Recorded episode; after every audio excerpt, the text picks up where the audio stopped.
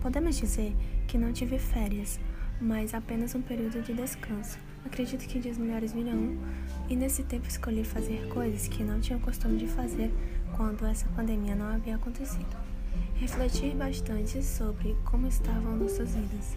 Ter aulas remotas é complicado, mas o foco é não desistir, não vendo somente pontos negativos e só experiências novas.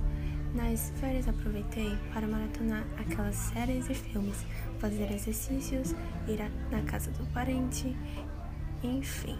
Hoje percebi que quanto mais o tempo passava, mais oportunidades, mais pessoas, entre outros, eu perdia. Para mim, as aulas presenciais não voltariam tão cedo, mas se parar para pensar, faz muita falta sim.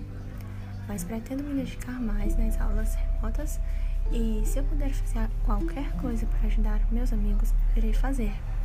É muito difícil às vezes, mas se lutarmos juntos, iremos vencer esses obstáculos, esse vírus terrível. E como falando desde o início, dias melhores virão.